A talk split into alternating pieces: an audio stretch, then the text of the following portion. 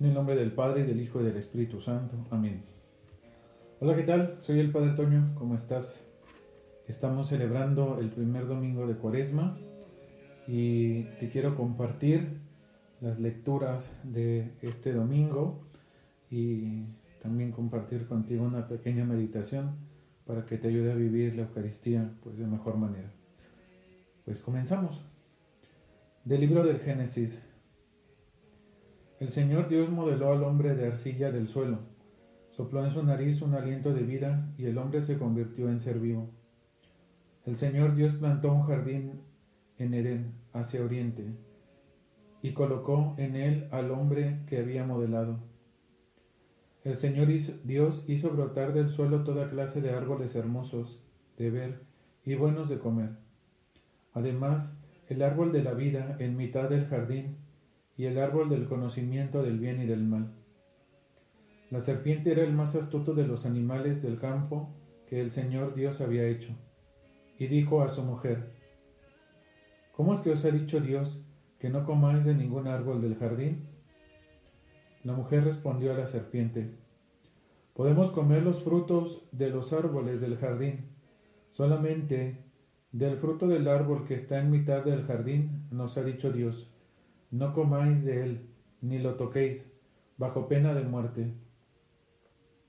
La serpiente replicó a la mujer, No moriréis. Bien sabe Dios que cuando comáis de él, se os abrirán los ojos y seréis como Dios en el conocimiento del bien y del mal. La mujer vio que el árbol era apetitoso, atrayente y desechable, porque daba inteligencia. Tomó del fruto comió y ofreció a su marido, el cual comió. Entonces se les abrieron los ojos a los dos y se dieron cuenta de que estaban desnudos. Entrelazaron hojas de higuera y se las ciñeron. Del Salmo 50. Misericordia, Señor, hemos pecado. Misericordia, Dios mío, por tu bondad, por tu inmensa compasión borra mi culpa lava del todo mi delito, limpia mi pecado. Misericordia, Señor, hemos pecado. Pues yo reconozco mi culpa, tengo siempre presente mi pecado. Contra ti, contra ti solo pequé, cometí la maldad que aborreces. Misericordia, Señor, hemos pecado. Oh Dios, crea en mí un corazón puro, renuévame por dentro con espíritu firme. No me arrojes lejos de tu rostro no me quites tu Santo Espíritu. Misericordia, Señor, hemos pecado. Devuélveme la alegría de tu salvación. Afiánzame con espíritu generoso. Señor, me abrirás los labios y mi boca proclamará tu alabanza. Misericordia, Señor, hemos pecado. De la carta del apóstol San Pablo a los romanos. Hermanos, lo mismo que por un hombre entró el pecado en el mundo, por el pecado la muerte, y así la muerte pasó a todos los hombres porque todos pecaron. Porque antes de la ley había pecado en el mundo. El pecado no se imputaba porque no había ley. A pesar de eso, la muerte reinó desde Adán hasta Moisés, incluso sobre los que no habían pecado con una transgresión como la de Adán, que era figura del que había de venir. Sin embargo, no hay proporción entre el delito y el don. Si por la transgresión de uno murieron todos, mucho más la gracia otorgada por Dios, el don de la gracia, que correspondía a un solo hombre, Jesucristo, sobró para la multitud. Y tampoco hay proporción entre la gracia que Dios concede y las consecuencias del pecado de uno. El proceso, a partir de un solo delito, acabó en sentencia condenatoria mientras la gracia, a partir de una multitud de delitos, acaba en sentencia absolutoria. Si el delito de un solo hombre comenzó el reinado de la muerte por culpa de uno solo, ¿cuánto más ahora por un solo hombre, Jesucristo, vivirán y reinarán todos los que han recibido un derroche de gracia y el don de la justificación? En resumen, si el delito de uno trajo la condena a todos, también la justicia de uno traerá la justificación y la vida. Si por la desobediencia de uno todos se convirtieron en pecadores, así por la obediencia de uno todos se convertirán en justos. Del Evangelio según San Mateo. En aquel tiempo Jesús fue llevado al desierto por el Espíritu para ser tentado por el diablo, y después de ayunar cuarenta días con sus noches, al fin sintió hambre. El tentador se acercó y le dijo, Si eres hijo de Dios, di que estas piedras se conviertan en panes. Pero él les contestó diciendo, Está escrito, no solo de pan vive el hombre, sino de toda palabra que sale de la boca de Dios. Entonces el diablo lo lleva a la ciudad santa, lo pone en el alero del templo y le dice, Si eres hijo de Dios, tírate abajo, porque está escrito, encargará a los ángeles que cuiden de ti, y te sostendrán en sus manos, para que tu pie no tropiece con las piedras. Jesús le dijo, También está escrito, no tentarás al Señor tu Dios. Después el diablo lo lleva a una montaña altísima, y mostrándole los reinos del mundo y su gloria le dijo, Todo esto te daré si te postras y me adoras. Entonces le dijo Jesús, Vete, Satanás, porque está escrito, Al Señor tu Dios adorarás, y a Él solo darás culto. Entonces lo dejó el diablo, y se acercaron los ángeles, y le servían. Bien, hoy las lecturas tienen mucho que decirnos.